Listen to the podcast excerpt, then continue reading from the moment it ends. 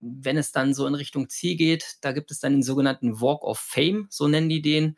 Das sind die letzten zwei bis drei Kilometer und da hat man über 100 Hindernisse zu absolvieren. Das sind zum Teil richtig große Dinger, richtig große Holzpyramiden, neun Meter hoch, wo man rüber muss äh, oder ein Stahlgerüst, wo man acht Meter hoch klettern muss und auf der anderen Seite die Stangen runterrutschen muss.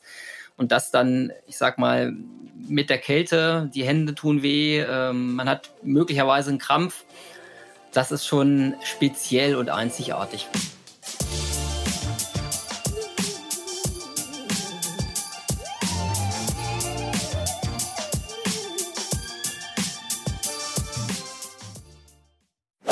Schlamm, Eisbaden, Kletterwände. Damit kennt sich unser Gast Nils Busse perfekt aus, denn er ist erfahrener Hindernisläufer. In der Podcast-Folge nimmt er uns mit in seine Welt und zeigt uns, woher die Faszination mit diesen Wettkämpfen kommt. Nils hat sogar schon selbst mal einen eigenen Hindernislauf organisiert und wie es dazu kam, dass sich am Ende die halbe Stadt daran beteiligte, erfahrt ihr in der Folge. Für alle, die sich auch selbst mal an einen Hindernisrun wagen wollen, hat er außerdem jede Menge Tipps und Ratschläge für die optimale Trainingsvorbereitung und das richtige Equipment. Also, viel Spaß beim Hören! Hi, hier ist Elliot von Achilles Running und wir haben heute nach langer Zeit mal wieder jemanden aus der Community hier im Podcast und zwar den Nils. Herzlich willkommen hinter Mike. Wie geht's dir? Hallo Elliot, ja, vielen Dank ähm, für die Einladung heute. Ähm, wie du eben schon gesagt hast, bin ich jahrelang schon euer Hörer und bin natürlich jetzt richtig, richtig froh und gespannt, mal ein Teil des Podcasts zu sein. Äh, vielen Dank mhm. für die Einladung und mir geht's sehr gut. Ich freue mich auf das Gespräch. Wie geht's dir denn? Mir geht's auch super. Ich bin auch sehr hyped ähm, über das Thema. Du hast uns ja ein sehr spannendes Thema mitgebracht. Ich freue mich schon, da jetzt gleich ein bisschen ja, tiefer einzusteigen. Ich würde sagen, vorher äh, spielen wir wie immer eine Runde Sekt oder Selters. Äh, ich glaube, die Regeln muss ich nicht erklären. Nein, die kenne ich. Sehr gut. Okay, ähm, ich habe fünf Fragen für dich. Bist du ready? Ich bin bereit. Okay. Wir fangen gleich gut an. Ähm, Schlamm oder Eiswasserbad? Schlamm. okay, warum eigentlich so interessenshalber? Also, ich musste, ich musste gerade etwas darüber nachdenken. Eiswasser ist immer so eine Sache für sich. Da kommen wir vielleicht nochmal drauf. Es ist immer ein bisschen Überwindung, ins Eiswasser zu gehen. Schlamm ist da ein bisschen einfacher geartet und es macht einfach Spaß, im Schlamm zu, zu laufen, zu krabbeln äh, im Rahmen der Hindernisläufe. Das ist super. Okay, ähm, ist, ich dachte, das ist eher so eine Pest- und Cholera-Frage, aber wenn Schlamm so viel Spaß macht, dann. nee, dann super. Okay, dann Spaß oder Ehrgeiz? Spaß. Ja, das passt, finde ich, auch irgendwie zum Grundgedanken von Hindernisläufen, so was ich bisher davon mitbekommen habe. Ich meine, ich bin kein Profi, ich bin äh, eigentlich komplett Neuling, ich kenne mich nicht gut aus mit dem Thema, deswegen haben wir ja dich heute hier. Aber ähm, Spaß kommt mir auch sehr, äh, kommt, vor, kommt mir so vor, als wäre das im Vordergrund des Ganzen. Bei den meisten wahrscheinlich schon, ja. Okay, dann Schwimmen oder Klettern? Klettern. Okay. Dann vierte Frage: Indiana Jones oder Rambo? Indiana Jones. Bin schon gespannt, ob ähm, Indiana Jones dein heimlicher Hero ist. Aber kommen wir, kommen wir gleich doch mal dazu. Okay. Und letzte Frage: Instagram oder YouTube? Instagram. Okay, weil du machst ja beides, äh, habe ja. ich gesehen. Aber Instagram bist du aktiver aktuell, ne? Ja, richtig. Instagram bin ich zum einen aktiver, zum anderen habe ich da viel, viel mehr Content äh, und äh, auch mehr Follower. YouTube würde ich sagen, das beginnt jetzt erst, äh, dass ich da erste Videos hochlade und da stehe ich sozusagen noch ganz am Anfang. So würde ich hm. das formulieren. Ja, aber hast schon Bock, das weiterzumachen, ne? Ja, auf jeden Fall. Aber YouTube ist dann eher auch, ich sag mal, die besonderen Aktionen, die man macht, eher so das Außergewöhnliche und Instagram ist tatsächlich für mich dann auch ähm, Trainingsläufe, tägliche, tägliches Befinden. Äh, das ist, da ist man aktiver. Also ich zumindest. Okay, ja, ist ja auch fair enough, ne? Ähm, ja, wir hatten ja gerade schon Indiana Jones. Also bei dem Thema Hindernislauf kommt es mir immer so vor, als ähm, würde man da so eine, so eine Kinderfantasie ausleben können, die man irgendwie, oder so eine Actionfilm-Fantasie ausleben, weil halt wirklich viel Action passiert, im Gegensatz zu jetzt zum Beispiel beim, beim Straßenlauf, ne? Ähm, wie kam es denn, also woher kommt denn die Faszination bei dir? Also wie kamst du zum Hindernislauf? Ja, das ist das ist 'ne spannende Frage, äh, liegt schon einige Jahre zurück, aber auch gar nicht so lange. Äh, ich bin gleichzeitig zum Laufen und zum Hindernislauf gekommen, und zwar im Jahr 2014. Ich war zwar schon als Kind auch immer sportlich unterwegs, aber mehr, ich sage mal so im Bereich Fahrradfahren, Fußball habe ich jahrelang gespielt. Im Teenageralter, äh, habe ich Kampfsport gemacht und habe dann auch so eine Skaterzeit gehabt, wo ich dann mit Inlinern unterwegs war, sowohl Strecke als auch, ich sage mal, Halfpipe und Ramp unterwegs. Mhm. Und das Laufen und den Hindernislauf habe ich gleichzeitig für mich entdeckt, äh, und das kam aus einer, sagen wir mal, Bierwette mit Freunden. Wir Okay. haben, wir haben zusammengesetzt, gesessen. Ich habe mal geschaut, es muss im Mitte Juli 2014 gewesen sein. Ähm, und haben uns äh, beim Bierchen über den Harzer Keilerrun unterhalten. Das ist eine Laufveranstaltung, eine Hindernislaufveranstaltung hier bei uns in der Region. Und wir haben gewettet, dass wir alle, es waren mit mir vier Leute, dass wir alle im nächsten Jahr, also 2015, am Harzer Keilerrun teilnehmen bei den acht Kilometern. Mhm. So, darauf haben wir eingeschlagen und ich habe dann tatsächlich die Woche drauf angefangen zu laufen. Habe mir äh, Schuhe gekauft bei, bei Aldi. Ähm, habe dann da, ich sag mal, meine äh, Fußballhose rausgekramt und T-Shirt und dann ging's los und musste dann feststellen, ja, so einfach ist Laufen auch nicht, wenn man jetzt so gerade mal anfängt. Zwei, drei Kilometer am Stück waren da schon gar nicht so einfach. Ähm, Ja, bin dann auf fünf Kilometer Distanzen gegangen mit vielen Gehpausen zwischendrin und bin dann, ich sag mal, dran geblieben. Habe mich dann wirklich darauf konzentriert, da auch regelmäßig rauszugehen äh, und zu laufen. Und habe mich dann, ähm, ich sag mal, zwei Monate nachdem wir diese Wette abgeschlossen haben, für den Steelman Run angemeldet in Hannover. Das war der erste Steelman Run, auch ein Hindernislauf im November 2014 habe ich mich für die sechs Kilometer Strecke angemeldet, bin hingefahren und habe diesen Lauf auch gemacht und habe schon gedacht, jo, das macht schon echt Spaß. Es war Mhm. so als Vorbereitung auf den Harzer Keilerrun, dass man einfach mal ausprobiert, wie ist denn das eigentlich, so ein Hindernislauf. Mhm. Und im Januar kam dann, also Januar 2015, kam dann die Anmeldephase für den Harzer Keilerrun. Und ich habe mich dann da auch pünktlich angemeldet auf dem Portal, um mir diese Tickets zu kaufen, die Starttickets auch für meine Kumpels und äh, hatte aber Probleme wirklich durchzukommen. Der Server hatte massive Probleme. Und Mhm. als ich dann auf dem Bestellformular angekommen bin, waren die acht Kilometer schon ausverkauft. Und alternativ blieb dann noch der 24 Kilometer Hindernislauf. Oh. Dann habe ich ähm, meine drei Kumpels angerufen, gefragt, wie es aussieht. Dann habe ich drei Absagen bekommen. Gewettet war was anderes und ich habe mich angemeldet. Ich habe mich tatsächlich für den Lauf angemeldet, hatte dann noch ein gutes halbes Jahr Zeit, um mich darauf vorzubereiten. Ja, und äh, so ging das los. Und dann bin ich zu dem Keiler auch gefahren, habe den auch gefinisht, natürlich mehr gegangen als gelaufen. Aber das Gefühl, dann im Ziel ähm, das geschafft zu haben, ähm, war dann so gut und mir hat das so einen Spaß gemacht, dass ich dann dabei geblieben bin. Und habe dann tatsächlich 2015 äh, drei weitere Läufe gemacht. Das war der Survival Run, das war der Dragonheart Battle und ich habe mich angemeldet für den Getting Tough. Ähm, der Getting Tough Race in Rudolstadt gilt als einer der härtesten Hindernisläufe in Europa. Mhm. Und da habe ich mich direkt für angemeldet. Und äh, ich sag mal, danach war ich dann schockverliebt und bin dann auch nicht mehr weggekommen von dem Ganzen. Ach krass, aber So. ähm, no, noch mal kurz zurück zur Wette. Ja. Ähm, also ganz am Anfang. Äh, das heißt ja, ihr hattet das aber schon so auf dem Schirm, dass es sowas wie Hindernisläufe gibt, ne? Also hattet ihr euch vorher schon mal welche angesehen oder wie kamt ihr jetzt auf diesen Keiler Run? Nein, gar nicht. Das, das lag daran, dass der Harzer Keilerrun halt hier bei uns in der Region ähm, stattfindet oder stattgefunden hat. Den gibt es leider nicht mehr. Ähm, und wir haben das dann in der lokalen Presse gelesen, dass da ein Hindernislauf stattgefunden hat. Und dann kamen wir irgendwie auf das Thema. Ich kann dir nicht mehr sagen, wie, aber wir kamen auf das Thema Hindernislauf und haben gesagt, ja, wäre auch mal ganz lustig, da mal mitzumachen. Okay. Ja, und so kam das dann zustande. Dann haben wir darauf eingeschlagen mit einem Bierchen und gesagt, da laufen wir nächstes Jahr mit. Naja, und dann bin ich alleine da gewesen. Ist nicht ganz richtig. Meine Kumpels waren vor Ort, haben sich das angeguckt. okay. Ähm, Dich ja, angefeuert hoffentlich. Sozusagen. Die haben mich angefeuert, aber mitgelaufen ist keiner. Und auch bis heute ist noch keiner von den Kandidaten bei Hindernisläufen dabei gewesen. Okay, so shame on them an dieser Stelle. Auf jeden Fall. die Wette hast du zumindest gewonnen dann. ja, genau, das war dann noch äh, nicht so ganz klar, ob ich sie gewonnen habe, weil gewettet war der 8-Kilometer-Lauf, aber ich habe auf jeden Fall hinterher einen ausgegeben bekommen dafür, okay. dass ich das durchgezogen habe. Hat sich ja gelohnt.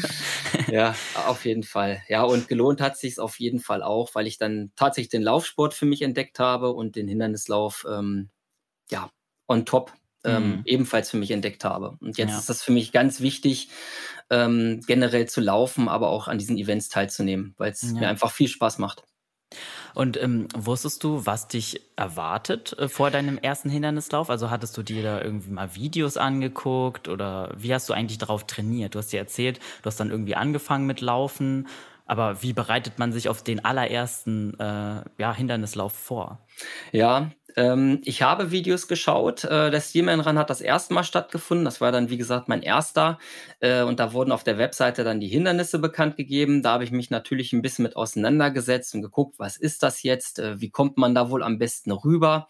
Aber Hindernisse trainieren war da nicht wirklich möglich. Was ich damals gemacht habe, ich habe in meine Trainingsläufe ähm, Liegestütze eingebaut, Sit-ups eingebaut, ein paar Treppenläufe, dann bin ich mal ein paar Treppen rauf und runter, auch mal so einen Jägerstuhl hochgeklettert, die Leiter und wieder runtergeklettert, äh, krabbeln. Das habe ich gemacht, ähm, um einfach auch so den Laufrhythmus zu brechen, immer mal wieder äh, irgendwas zu tun, was die anderen, die anderen Körperteile belastet, ich sag mal Arme, Oberkörper und so weiter, um dann wieder weiterzulaufen. Und das ist etwas, das mache ich tatsächlich auch heute noch. Ähm, bisschen ausgedehnter. Ich bin ja jetzt auch ein bisschen kreativer noch, was das anbelangt. Lauf mal querfeld ein, irgendwo ähm, durch die Wälder und äh, trage auch mal einen Baumstamm oder ich habe auch äh, verschiedene Materialien, die ich dann mal ablege. Einen Sandsack, 10 Kilo, den ich dann mal 500 Meter äh, mit mir trage oder mal einen Autoreifen, den ich irgendwo hinlege und ähm, solche Dinge halt tue und die ich dann in mein normales Lauftraining einbaue, um wie gesagt den Laufrhythmus zu brechen. Und zusätzlich habe ich dann über die Zeit zu Hause im Garten ein bisschen aufgerüstet. Da hängt eine Slackline, da kann ich dann dran hangeln oder ich habe eine Klimmzugstange. Naja, und so äh, versucht man dann auch mal so ein bisschen die anderen Dinge des Körpers zu trainieren und auf ja. sowas vorzubereiten. Okay, aber das kam dann alles mit der Zeit. Also am Anfang hast du echt noch so, so eigentlich hauptsächlich das Laufen trainiert und ja. alles andere kam dann später, kann man, ne? kann man so sagen. Fokus lag auf dem Laufen, weil ich ja auch, ich sag mal, frisch begonnen habe damit, dass man da erstmal so ein 10 Kilometer irgendwie am Stück laufen kann. Das hat ein bisschen gedauert. Ähm, und die anderen Dinge kamen später. Aber mhm. was ich mhm. schon relativ früh gemacht habe, waren dann mal so Liegestütze oder Sit-Ups zwischendrin. Und das habe ich dann über die Jahre so ein bisschen ausgebaut und verfeinert. Ja. Jetzt es dann auch mal in irgendeinen Fluss rein oder ähm, oh. dann, dann laufe ich um den Kiessee äh, hier in Nordheim, das ist um die Ecke, dann springe ich da mal rein und, und mache solche Dinge auch. Ja, cool. Ähm, und der allererste Run, den du da gelaufen bist, ähm, der hat dich ja irgendwie auch schon gecatcht, oder? Sonst hättest du ja wahrscheinlich, die, hättest du dich wahrscheinlich für den Kyler Run gar nicht erst angemeldet, oder? Also wie war denn so das Erlebnis, der, so der erste Run? Das war auf jeden Fall so, dass es mir super viel Spaß gemacht hat. Also der Start war relativ katastrophal, äh, hat in Hannover stattgefunden. Ich habe vorher im Stau gestanden auf der Autobahn, kam viel zu spät erst am Veranstaltungsort oh, an. Shit. Da waren die ersten, das ist in Gruppen gestartet. Die ersten Gruppen waren schon auf der Piste. Äh, meine Gruppe, in der ich starten sollte, war auch schon unterwegs.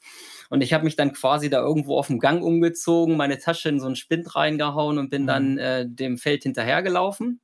Es war so ein bisschen katastrophal, da war auch viel Aufregung mit dabei. Ja, der erste Hindernislauf. äh, November war dann auch schon knackig draußen. Ähm, man wusste nicht genau, was auf einen zukommt. Aber ich habe relativ schnell gemerkt, dass mir das unheimlich viel Spaß macht, diese Abwechslung beim Laufen, diese Hindernisse. Wir hatten vorhin das Thema Schlamm. Äh, auch das ist super. Einmal sich richtig schmutzig machen, ähm, dann wieder hangeln, dann krabbeln. Äh, die Abwechslung, das macht mir halt richtig viel Spaß. Und der hat mich auf jeden Fall gecatcht und gesagt, jo, ich freue mich auf den Keiler, äh, das wird bestimmt ein Spaß. Und ja, nach dem Keiler war es dann, glaube ich, komplett um mich geschehen. und was war an dem Keiler Run so ähm, speziell, dass, dich das, also, dass du dich dann auf einmal so schockverliebt hast? Das war die Distanz. Also das war dann einfach die noch größere Herausforderung, dann wirklich einen 24 Kilometer Lauf zu machen. Da waren dann noch mehr Hindernisse. Da waren Höhenmeter mit dabei. Da musste man auch ein paar Höhenmeter machen. So 600 Höhenmeter waren das, glaube ich. Äh, und die ganze Herausforderung war einfach größer. Die Anspannung war auch größer. Und das, was dann hinterher von einem abfällt, wenn man dann das Ziel erreicht hat, das ist dann ein super tolles Gefühl. Und ich glaube, das gemengt mit dem Spaß bei der Veranstaltung hat mich dann einfach gecatcht. Mhm. So würde ich das irgendwie formulieren.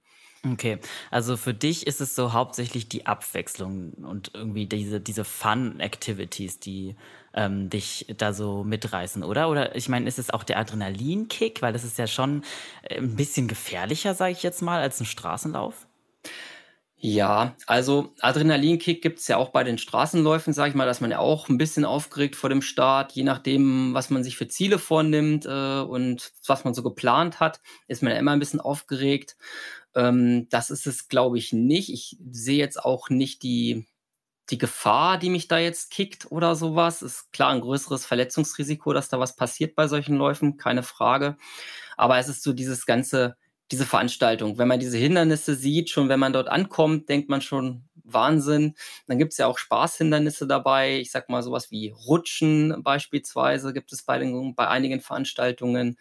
Ähm, ja, ich glaube, das ist so dieses Gesamte. Und ähm, es sind nicht nur die Hindernisse und die Veranstaltungen, sondern mittlerweile ist es natürlich auch die Community. Man lernt ja auch Leute kennen bei den Veranstaltungen. Ähm, ich bin in einem Läuferteam, die OCA Heidesprinter. Da bin ich aufgenommen worden im letzten Jahr. Man trifft also auch Leute vor Ort und ähm, hat, ich habe unheimlich viele nette Menschen kennengelernt. Das ist auch etwas, was dann natürlich noch beiträgt, dass man da auch Spaß hat und dass das Spaß macht, ja. Ja, das ist schön, dass du da auch so eine Community mittlerweile hast. Ähm, das ist ja auch, ich meine, Laufen ist ja oft auch ein Einzelsport, deswegen cool, dass man da doch irgendwie so zusammen drin hängt in dem Ganzen.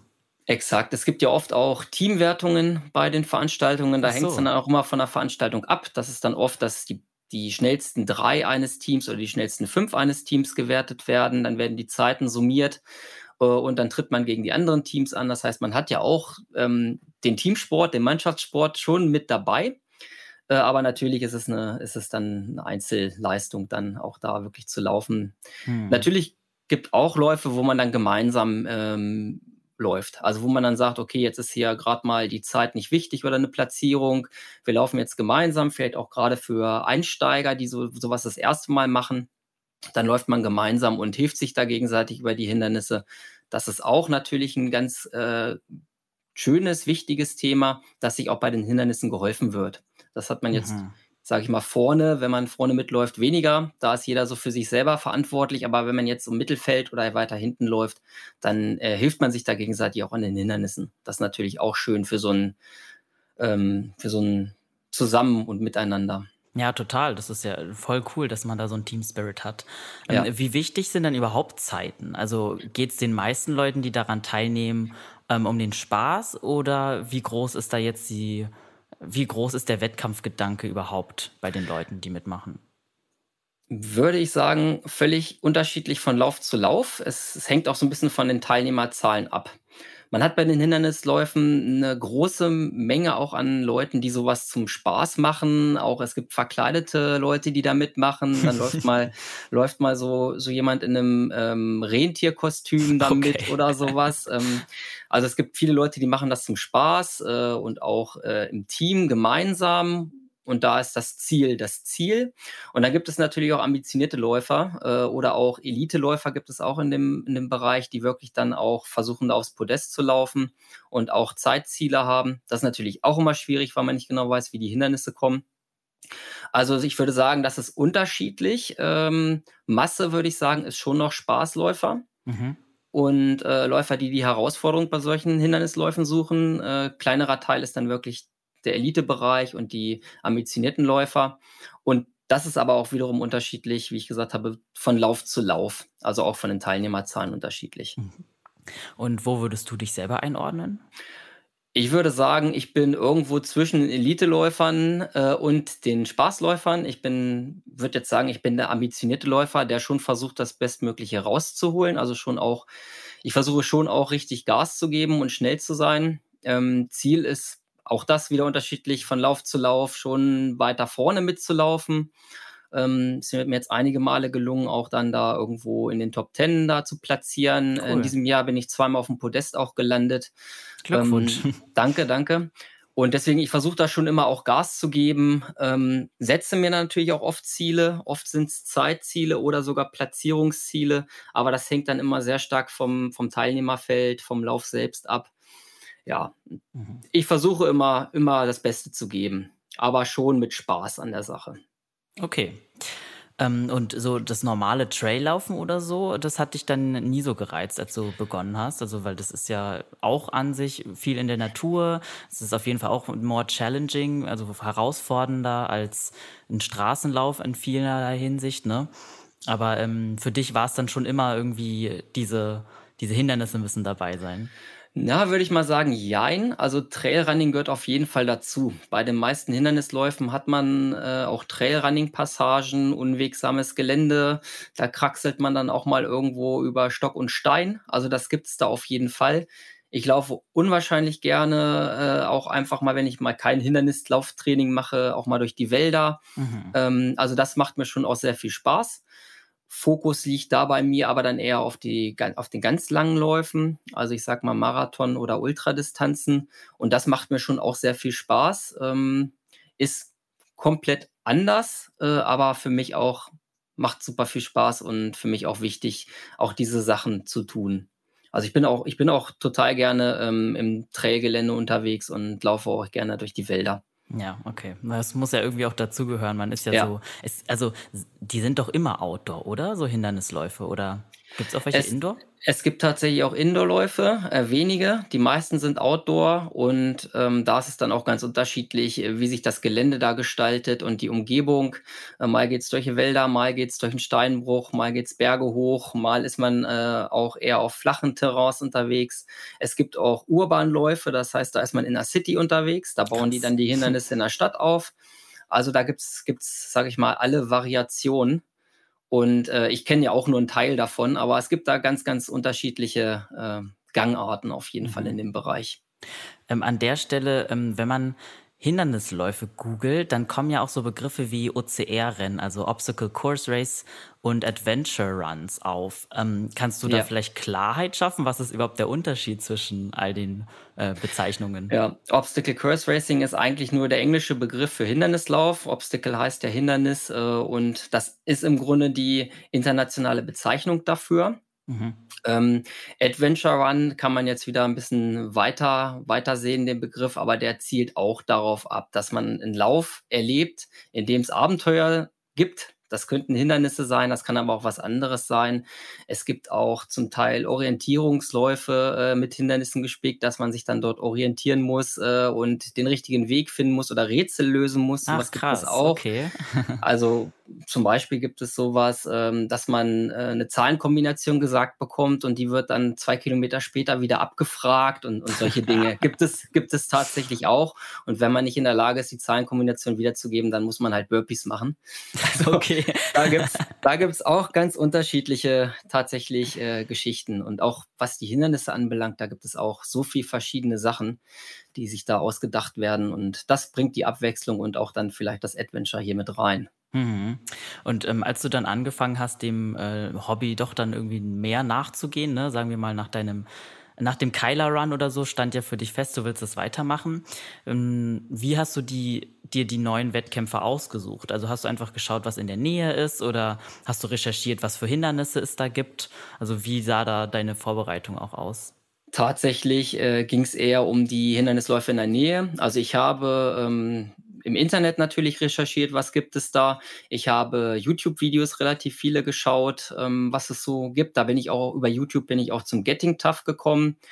Äh, hatte ich vorhin schon gesagt, hättest Hindernislauf Europas. Das hat mhm. mich dann natürlich auch irgendwie getriggert und gesagt, okay, da musst du mal mitmachen. ähm, mittlerweile war ich jetzt schon sechsmal dabei. Krass. Und, Wo ähm, ist der? Der ist in Rudolstadt, Thüringen ist das. Okay. Es ist ein Lauf, äh, 24 Kilometer, 1000 Höhenmeter und äh, 150 bis 200 Hindernisse. Aber ich sag mal, die große Challenge dort ist, dass es im Dezember stattfindet, unheimlich kalt und man muss wow. immer wieder ins Wasser. Also man muss auch unter anderem. Oh, viel Überwindung unter, kostet das. Ja, ja, genau. Unter anderem muss man äh, durch ein Freibad durch, da liegen Baumstämme drin, da muss man drunter durchtauchen. Und ähm, ja, das ist auf jeden Fall ähm, interessant gewesen und ich habe das erstmal so ausgewählt, was liegt so in der Nähe, wo kann man gut hinfahren und äh, habe dann einfach verschiedene Läufe ausprobiert. Mhm. Und ähm, dein Training hast du dann mit der Zeit äh, ausgeweitet aber oder so ab wann hast du angefangen, auch die Hindernisse so ein bisschen intensiver zu trainieren? Ja, relativ schnell. Also als ich das für mich so entdeckt habe, sage ich mal, in 2015, da habe ich auch relativ schnell dann mein Hindernistraining ausgeweitet, äh, allerdings nicht ausschließlich gemacht. Also ich habe das immer wieder eingebaut in meine Woche. Ich habe dann gesagt, einmal die Woche mache ich so einen Hindernislauf mit Liegestütze, Sit-ups, Treppen und so weiter. Äh, und die anderen, ich laufe dreimal die Woche gewöhnlich. Die anderen Läufe sind dann eher äh, normale Läufe wo ich dann schon versuche, einmal eher ein bisschen Schnelligkeit zu trainieren und einmal einen langen Lauf zu machen. Und dieser lange Lauf, der ist über die Zeit auch immer länger geworden. Äh, muss man auch immer gucken, wie man das so in den Alltag einbaut. Und dieses Training, das verändere ich auch relativ häufig, flexibel, ähm, dahingehend, was ansteht. Also das mache ich dann immer so ein bisschen abhängig, was so ansteht. Ich habe jetzt äh, letzte, letztes Wochenende war ich im Harz unterwegs mit einem Kumpel. Da sind wir 106 Kilometer auf dem Harzer Hexenstieg unterwegs gewesen und da habe ich dann speziell versucht, lange Kanten zu trainieren vorher. Okay. Mhm. Und Hindernistraining war dann komplett, äh, habe ich komplett ausgelassen, sage ich mal, die letzten Wochen. Mhm. Und ähm, die Hindernisse weiß man aber immer vorher, bevor man an so einem äh, Wettkampf teilnimmt? Oder gibt es auch manchmal so Überraschungen? Ja, gibt es auch. Also ähm, oft werden diese Hindernisse bekannt gegeben vorher. Aber mhm. es gibt auch viele Veranstaltungen, wo man nicht genau weiß, was auf einen zukommt. Ähm, ich habe sogar schon an Veranstaltungen teilgenommen, da wusste man auch gar nicht, wie viele Kilometer auf einen zukommen. Oh, wow. Das, ähm, Big Surprise. Ja, genau. Da gibt es dann, äh, gibt es auch nicht mehr, gab es früher Hell of the Brave, hieß der Lauf. Da habe ich teilgenommen und da äh, wurde dann gesagt, es gibt 24 Master Schiefkilometer, so haben sie das genannt. Wobei ein Master Schiefkilometer zwischen 0,8 und 1,7 Kilometer alles sein kann. Aha, naja. okay. Und am Ende, am Ende waren es dann irgendwie was bei 30 Kilometern, aber man wusste vorher nicht genau, worauf man sich da einlässt. Also es gibt solche und solche Läufe. Okay, ja, also auf jeden Fall ist da immer viel Überraschung mit dabei. Also so ganz ja. vorhersehbar ist es ja dann meistens nicht, ne? Schon, ja, auf jeden Fall. Ja. Und ähm, weil du vorhin diesen Getting Tough angesprochen hast, äh, was war denn dein krassester Hindernislauf? War das der? Ja, also Getting Tough gehört für mich auf jeden Fall auch zu, zu dem einer der krass, krassesten Hindernisläufe aufgrund der Temperatur und aufgrund des ganzen Drumherum, dieses äh, Feeling, was da entsteht. Also sind 3000 Leute auch am Start, das ist auch ein sehr großer Lauf. Ja. Und man weiß im Vorfeld, da kommen ungefähr zwei Drittel ins Ziel und ein Drittel der Teilnehmer fallen aus aufgrund von Unterkühlungen, Krämpfe und so weiter. Wow. Und dieses, dieses, dieses Gefühl äh, und dieser Respekt, der überträgt sich vorher auf die Teilnehmer auf jeden Fall. Das merkt man schon. Man startet, es starten auch alle gleichzeitig auf einer großen Wiese. Und äh, das knistert da richtig so die Stimmung. Dann ist es knackig kalt draußen. Äh, das eine Jahr hatten wir minus 9 Grad Außentemperatur. Oh Gott. Und man weiß, man muss das erste Mal nach 500 Metern bis zum Hals ins Wasser und läuft dann im Grunde die restliche Strecke und nass.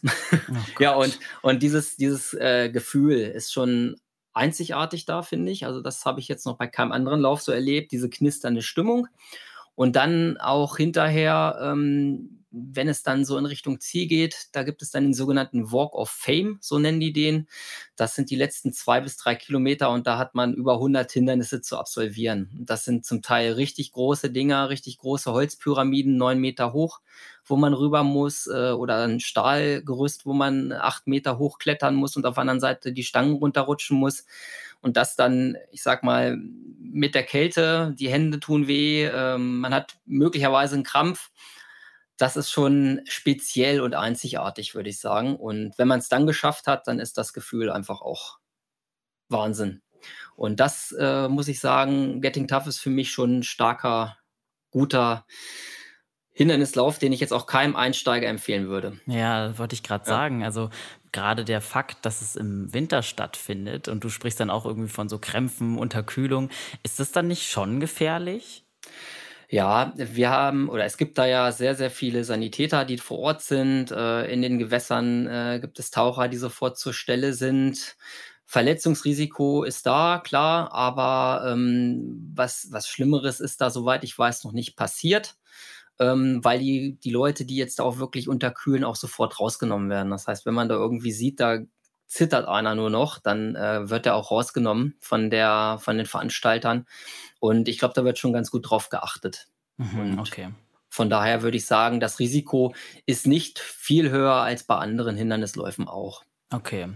Aber die Vorbereitung ist doch dann bestimmt eine andere, oder? Also bist du dann vorher irgendwie monatelang, nicht geht ja gar nicht, wochenlang ins Eiswasser gestiegen oder was hast du gemacht? Ja, so kann man sich das vorstellen. Also die, ich bin äh, auch Eisbader, das heißt, ich gehe auch im Winter ins Wasser. Okay. Äh, unter anderem äh, als Vorbereitung auf den Getting Tough, um sich einfach abzuhärten, darauf zu, daran zu gewöhnen und vor allem auch ja das Gefühl kennenzulernen, weil ins Wasser reingehen bei Minusgraden, Minus Minustemperaturen ist immer nicht schön.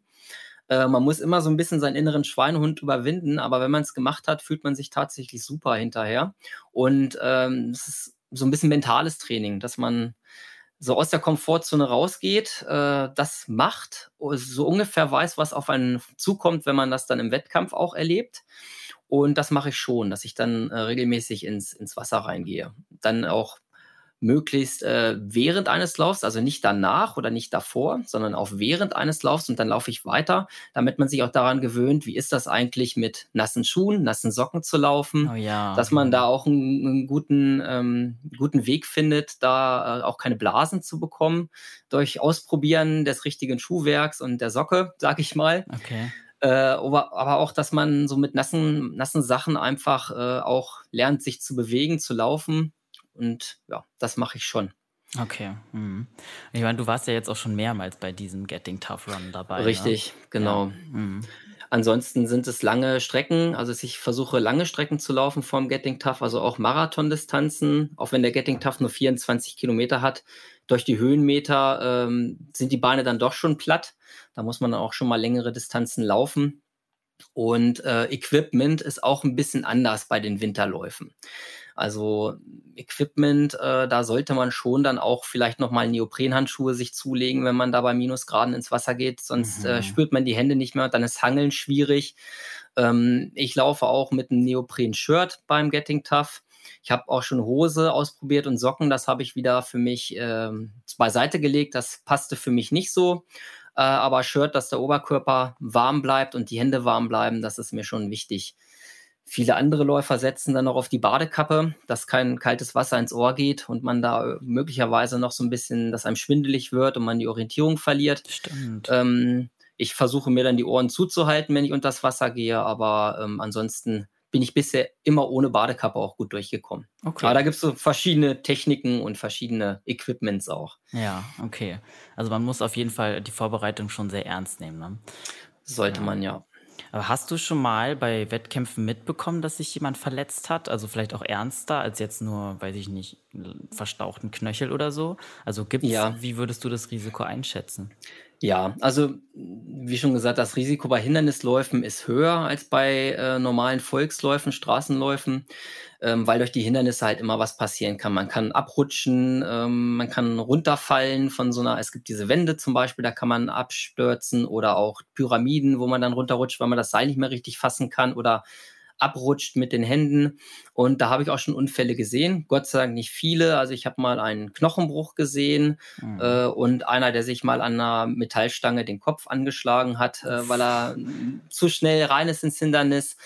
Ähm, da wird dann aber bei den, also von den Veranstaltern fortlaufend optimiert, wenn sowas passiert. Ähm, ja, und ich würde sagen, sowas wie Umknicken und so ist dann doch schon eher das höhere Risiko. Das hat man bei den normalen Trailläufen auch, wenn man ja. ins Gelände geht, dass man da irgendwo über einen Stein umknickt oder über eine Wurzel stolpert und dann da äh, hinfällt. Das ist, glaube ich, dann eher der häufigere Fall, hm, als ja. dass da was an den Hindernissen passiert. Aber klar, Risiko ist da. Ja.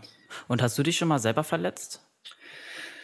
Ähm, müsste ich kurz überlegen. Also außer Schmarren, Schramm äh, wüsste ich jetzt nicht. Blasen an den Händen hatte ich schon vom Okay. Hangeln.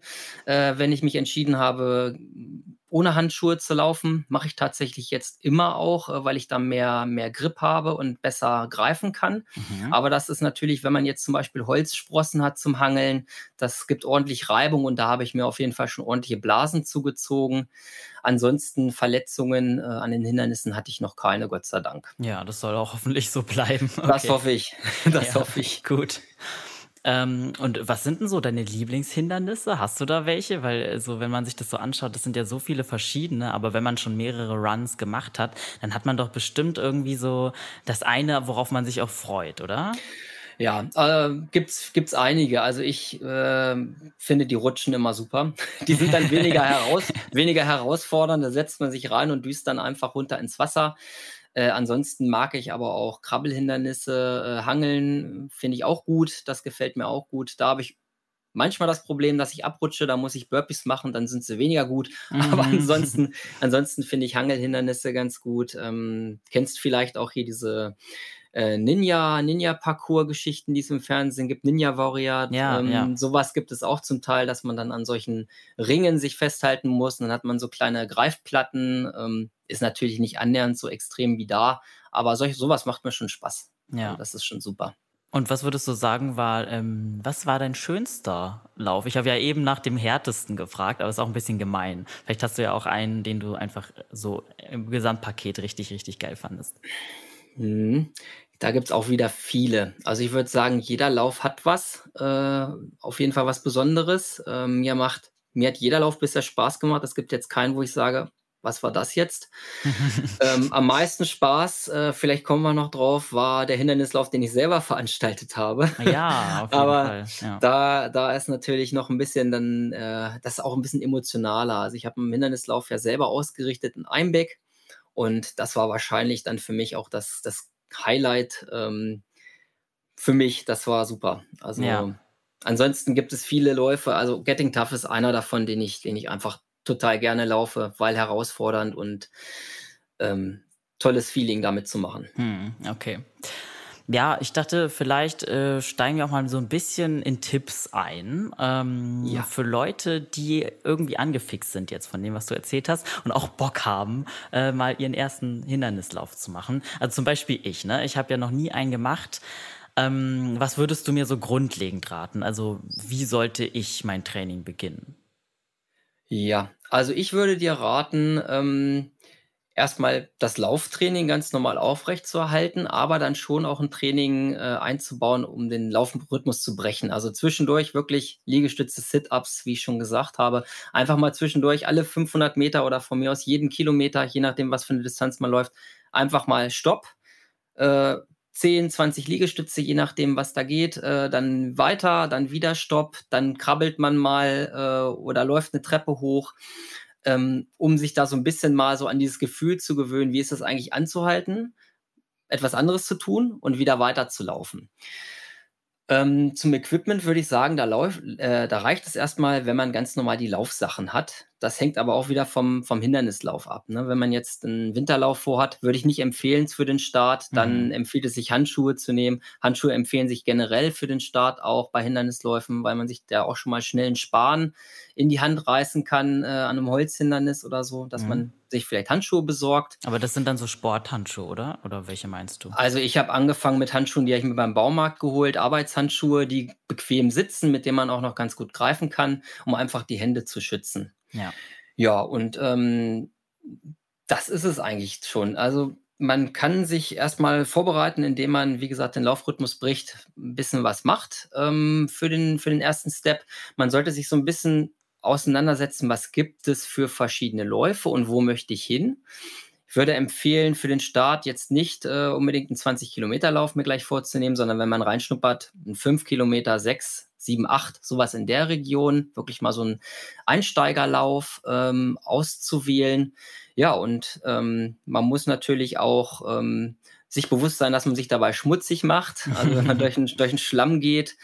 Ähm, und da würde ich sagen, einfach mal ausprobieren, anmelden, darauf hinarbeiten, aber Fokus ist normalerweise immer das Laufen, weil Laufen ist immer noch der Großteil der, der ganzen Veranstaltung und dann zusätzliches Training in Form von Ganzkörpertraining oder auch im Fitnessstudio äh, was machen, Klimmzüge, solche Dinge. Das ja. würde ich empfehlen.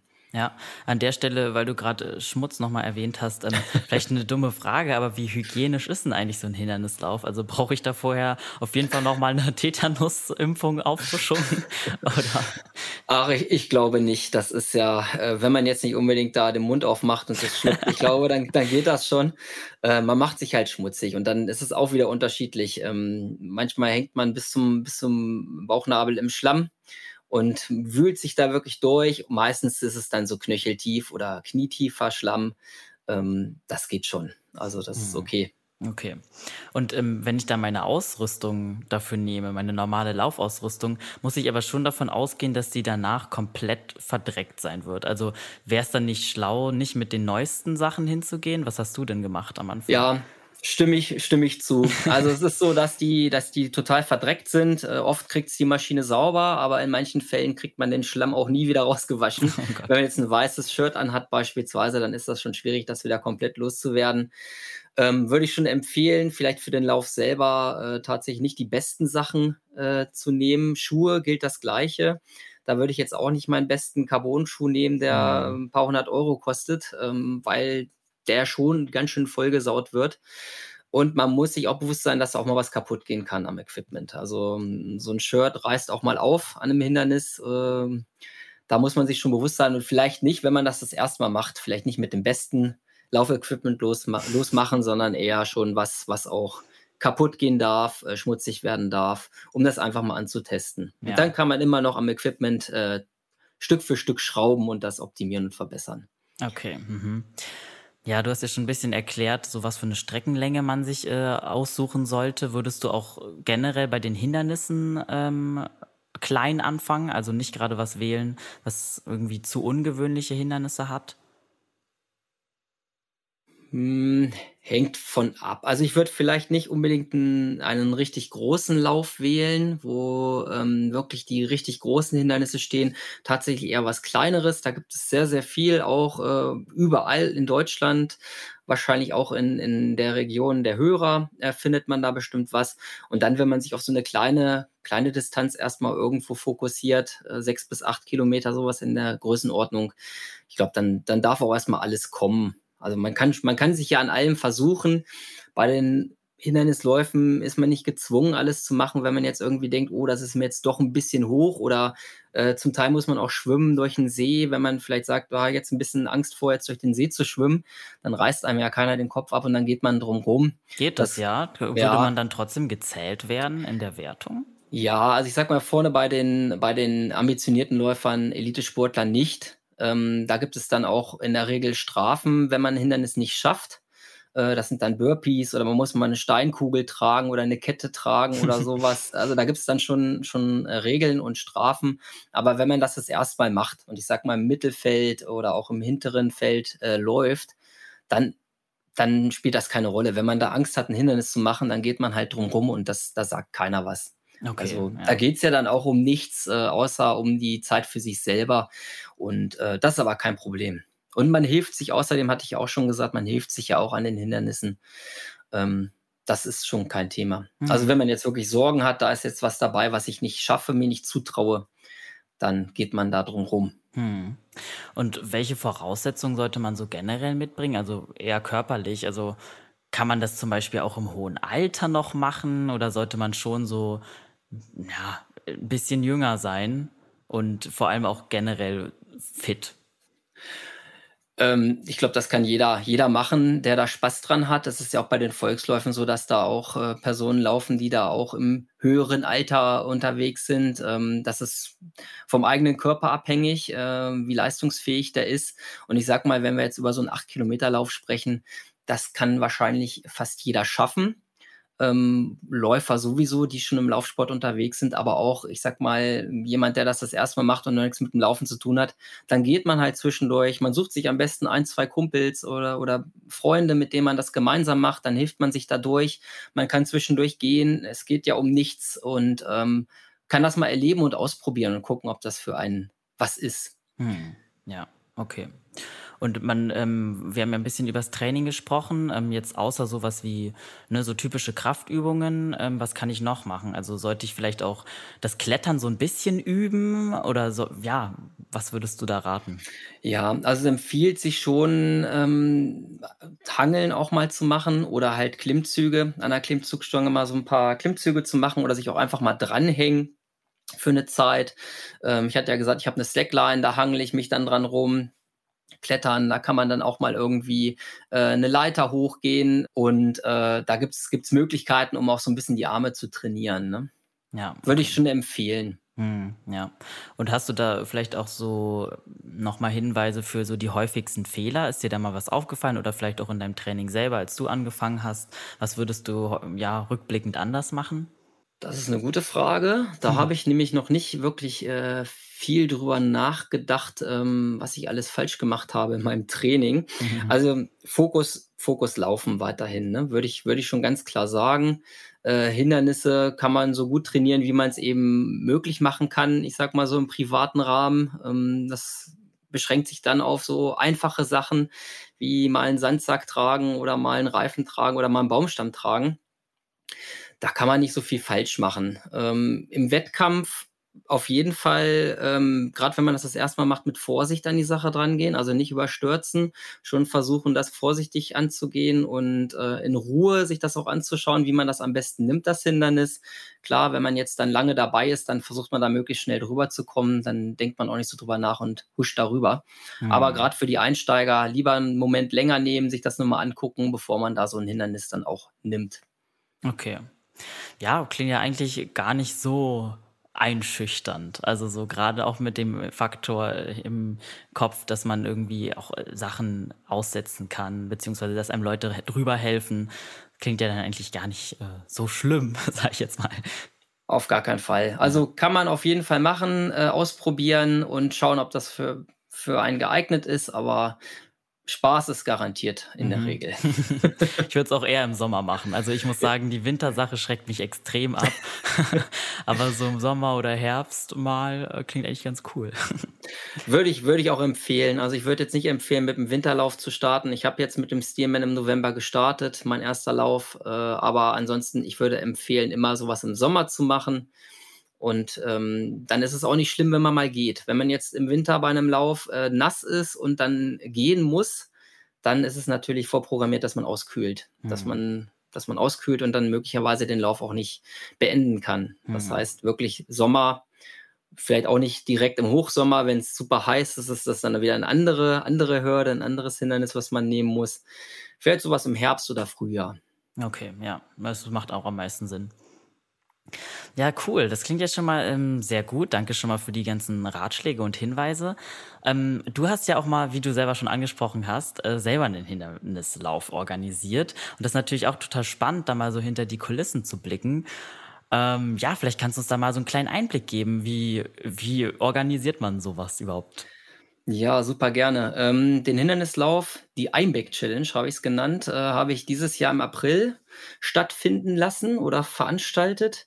Und da bin ich so ein bisschen zugekommen wie die Jungfrau zum Kind, würde ich mal sagen. ähm, das hat sich so ein bisschen schräg entwickelt, das Ganze. Vielleicht hole ich noch mal ein bisschen aus. Ähm, ja. Das ist nicht mein erster Lauf, den ich veranstaltet habe. Wenn man, wenn man das so sagen darf, ich habe, als jetzt mit der Pandemie, ich hole das Thema mal raus, als das äh, begonnen hat, 2020 und die ganzen Hindernisläufe abgesagt wurden, habe ich einen eigenen Lauf bei mir im Garten gemacht da ganz für mich alleine, da habe ich mhm. mir ein paar Hindernisse aufgebaut. Du hast aber einen großen Garten, nehme ich an.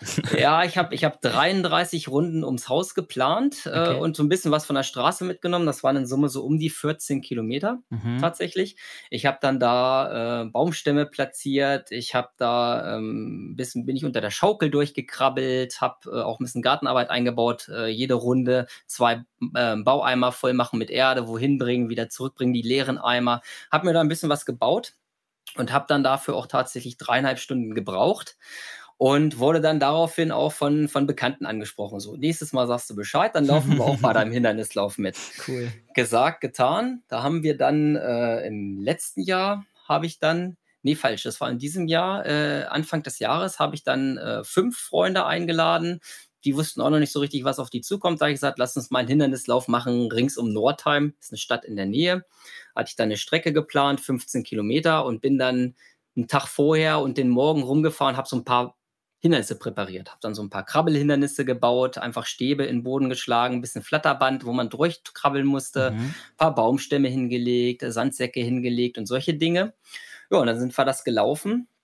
Und äh, das hat so einen Spaß gemacht, da ich gesagt, müsste ich ja irgendwie nochmal wiederholen.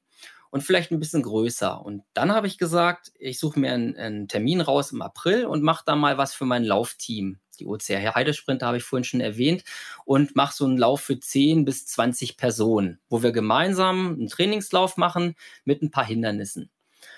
Ja, dann habe ich äh, die Strecke geplant, wo geht's lang, habe 25 Kilometer Route mir überlegt, mit durch einen Fluss, durch einen Teich, äh, ein paar Höhenmeter waren dabei, 700 Höhenmeter und habe dann so ein bisschen überlegt, was kann ich wo machen mhm. und habe dann ähm, drei Einbecker Unternehmen angefragt ob die vielleicht, also es war einmal der Containerdienst Burriers aus Einbeck, äh, da habe ich gefragt, ob die uns einen Container hinstellen können, wo wir mal durchklettern können. Okay.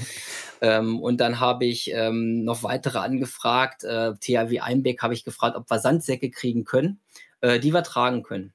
So, und dann äh, hat sich das so ein bisschen entwickelt, hatte ich dann so ein paar Zusagen und die Presse, die lokale Presse hat davon Wind bekommen und äh, hat sich dann die Zeitung bei mir gemeldet, ob wir da nicht einen Artikel drüber machen wollen in der Einbecker Morgenpost, so heißt das Blatt. Habe ich gesagt, ja gerne, haben wir ein Interview geführt und dann gab es einen Artikel in der Zeitung. Und dann hat das irgendwie ähm, ja komische komische Wege eingeschlagen. Dann haben sich nämlich Unternehmen bei mir gemeldet. Ja cool, was du machst, äh, können wir dich irgendwie unterstützen.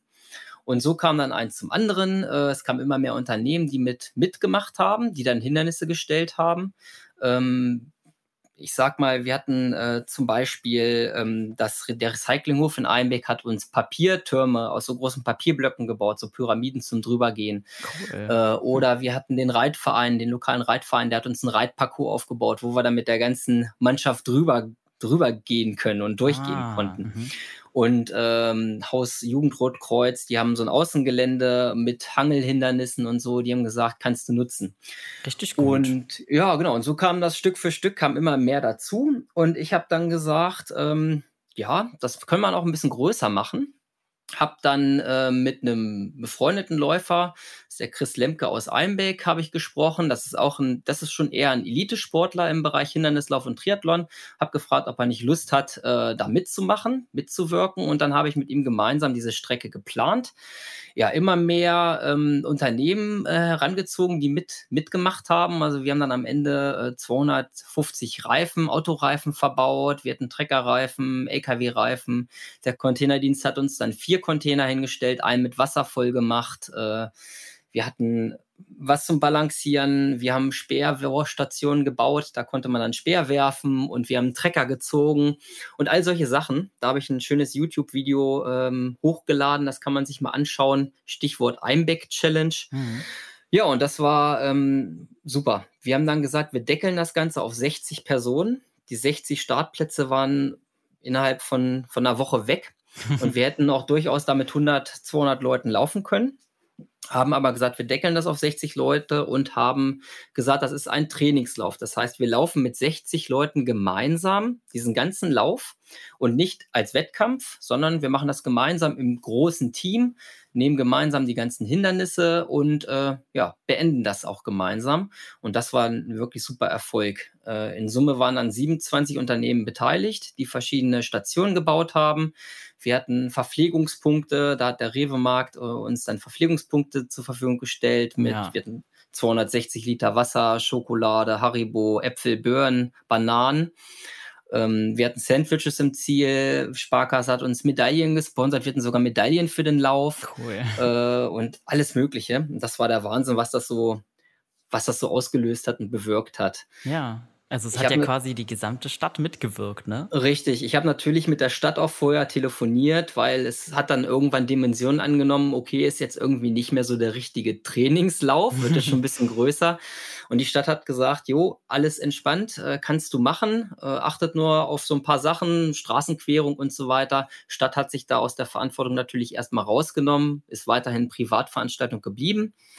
Ähm, hat auch nichts gekostet für die Teilnehmer. Das war eine cool. kostenlose Veranstaltung. Und in Summe hatten wir rund 200 Hindernisse auch aufgebaut. Also war auch schon, war auch schon äh, anspruchsvoll. Ja. Ja, und das war ein, war ein super Erfolg. Und jetzt äh, muss man natürlich überlegen, was man daraus macht. Es ist viel Organisation gewesen, insbesondere dann äh, vorher in der Abstimmung mit den Unternehmen äh, und der Streckenplanung und dem Aufbau der Hindernisse auch. Was macht man wohin? Und das muss ja alles auch funktionieren.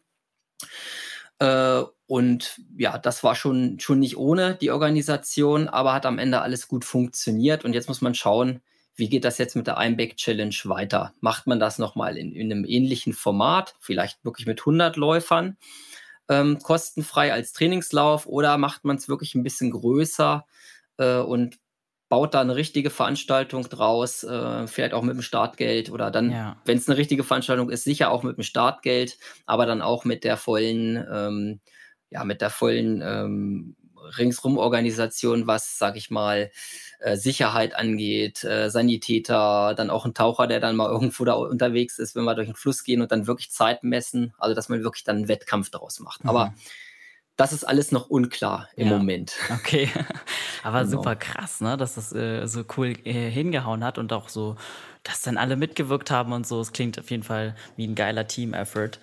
Ähm, ja. wie, sind, wie ist denn das eigentlich mit den Richtlinien für so Hindernisse? Also dadurch, dass ihr die ja alle selbst eigentlich aufgebaut habt, ähm, woran orientiert man sich? Also wie kann man sicherstellen, dass da nichts ja. passiert? Ja, äh, das ist ein guter Punkt. Wir haben natürlich keine Abnahmen oder sowas für die Hindernisse gemacht, weil es eine Privatveranstaltung war. Was wir gemacht haben, wir haben vorher einen Haftungsausschluss äh, rausgegeben an die Teilnehmer, dass äh, die auf eigene Verantwortung und nach bestem Wissen und Gewissen mitlaufen, dass da auch schon ein erhöhtes Risiko besteht. Und wir haben natürlich geschaut, dass wir ähm, keine gefährlichen Hindernisse bauen. Also wir hatten keine großen Höhen zum Beispiel eingebaut. Wir haben mehr so auf äh, Tragehindernisse gezielt. Wir haben auch so ein paar Hangelhindernisse, aber dann auch nah über dem Boden. Mhm. Und wir haben schon versucht, das äh, maximal sicher auch auf die Beine zu stellen, dass da nichts passiert. Mhm. Und ähm, wenn man das jetzt wirklich offiziell ausrichtet, dann gehört da, glaube ich, schon noch ein bisschen mehr zu gibt es auch bei den offiziellen Veranstaltungen, gibt es in der Regel auch die Haftungsausschlüsse, dass der Läufer auf eigene Verantwortung mitläuft und auch weiß, dass das Risiko höher ist als bei Volksläufen. Aber da muss man dann wahrscheinlich schon noch mal ein bisschen mehr äh, auch drüber schauen über die Hindernisse, wenn es ja. dann in Masse geht und vor allem, wenn man dann auch nicht im Team läuft. Also wir sind ja dann auch mit den 60 Leuten gemeinsam gelaufen und waren dann auch immer da äh, und konnten dann auch ein bisschen Hilfestellung geben, wie kommt man hier jetzt gut rüber über dieses Hindernis. Äh, das ist im Wettkampf ja nicht gegeben. Und da ist dann jeder ja wirklich wieder alleine unterwegs und da muss man dann wahrscheinlich schon noch mal ein bisschen mehr drauf achten. Hm, ja, stimmt, na klar. Aber du hättest schon Lust, die Einbeck-Challenge wieder zurückzubringen. Lust habe ich auf jeden Fall. Ähm, wir müssen jetzt noch mal gucken, ob es wieder, äh, ob es eine Wiederholung wird, ähnlich wie jetzt äh, im April ob wir das wirklich so als privaten Lauf veranstalten oder ob wir sagen, wir gehen einen Schritt weiter. Da gehört dann natürlich unheimlich viel mehr noch dazu. Da muss man das Ganze anmelden, die Stadt muss an Bord sein, man muss auch dann die Strecke ähm, sichern und auch abzäunen, äh, sage ich mal. Man muss die Straßen zum Teil auch sperren, wenn man darüber muss. Da gehört dann schon noch ein bisschen mehr dazu. Und man muss natürlich auch schauen, wie das verantwortungstechnisch läuft, äh, wenn man das jetzt offiziell veranstaltet, dann braucht es in der Regel eine Veranstaltungsversicherung, äh, einen Verein möglicherweise gründen oder man findet halt jemanden, die Stadt Einbeck zum Beispiel, mhm. die da vielleicht die Verantwortung auch übernimmt und mit reingeht in das Thema. Mhm. Okay. Ja. Ja, aber cool. Und was sind sonst so deine Pläne für die Zukunft? Also äh, hast du da Bock, irgendwie mehr in die Organisation zu gehen? Oder könntest du dir auch mal vorstellen, einen normalen Marathon zu laufen? Wie schaut's da aus? Ja, normale Marathons bin ich natürlich auch gelaufen, auch schon einige. Mhm. Ähm, ich nehme das, was kommt, sage ich mal. Jetzt in diesem Jahr stehen noch einige Hindernisläufer auf dem Programm. Jetzt am Sonntag geht es zum Iron Race im Harz. Äh, dann kommt noch äh, Legions of Cross. Und ähm, Bären ran kommt noch und der Great Barrier ran und dann mhm. das Finale, das Jahresfinale ist der Getting Tough natürlich. Ja, wieder. Ja. Ähm, wieder, genau. Weitere Sachen habe ich jetzt aktuell nicht geplant. Ähm, jetzt letztes Wochenende hatte ich vorhin schon mal kurz angerissen, war ich im Harz unterwegs mit einem Kumpel auf dem Hexenstieg. Da haben wir 106 Kilometer gemacht, aber mehr im, im Wanderschritt, sage ich mal. Da sind wir die ersten 20, 30 Kilometer gelaufen, also 25 und den Rest haben wir erwandert in äh, 20 Stunden, 22 Stunden waren es. Und äh, das war so ein großes Event, auf das ich mich vorbereitet habe und schon auf das ich mich gefreut habe. Und ansonsten sind es dann die Hindernisläufe für dieses Jahr, die ich aufgezählt habe. Und für nächstes Jahr habe ich dann noch keine Pläne. Mhm. Aber vielleicht auch mal wieder einen Ultralauf, einen längeren. Ähm, das kann ich mir schon gut vorstellen. Und ja, immer wieder auf der Suche nach neuen spannenden Herausforderungen. okay. Ja, cool. Dann viel Erfolg auf jeden Fall dabei und auch vielen, vielen Dank für diese spannenden Einblicke. Ja, gern.